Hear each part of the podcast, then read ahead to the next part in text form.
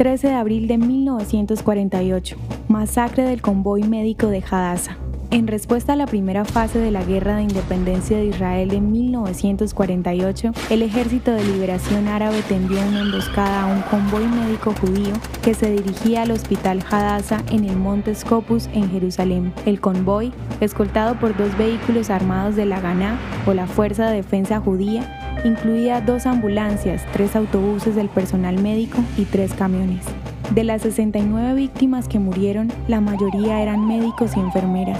A pesar de que había un puesto militar británico a pocos metros de distancia, no ayudó al convoy. El ataque al convoy ocurrió en lo que los historiadores han llamado la primera fase de la guerra árabe-judía, pues esta tuvo lugar antes de que los británicos abandonaran Palestina en mayo de 1948. La guerra terminó en 1949, no con tratados sino con acuerdos de armisticio. Esta primera fase de la guerra se caracterizó por ataques brutales contra la población civil. Todo lo ocurrido con el convoy médico sucedió cinco días después de que las fuerzas judías mataran a 107 árabes palestinos en la aldea de Deir Yassin, cerca de Jerusalén.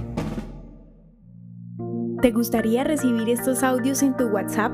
Compartimos nuevos episodios todos los días. Suscríbete sin costo alguno ingresando a www.hoyenlahistoriadeisrael.com. Hacerlo es muy fácil.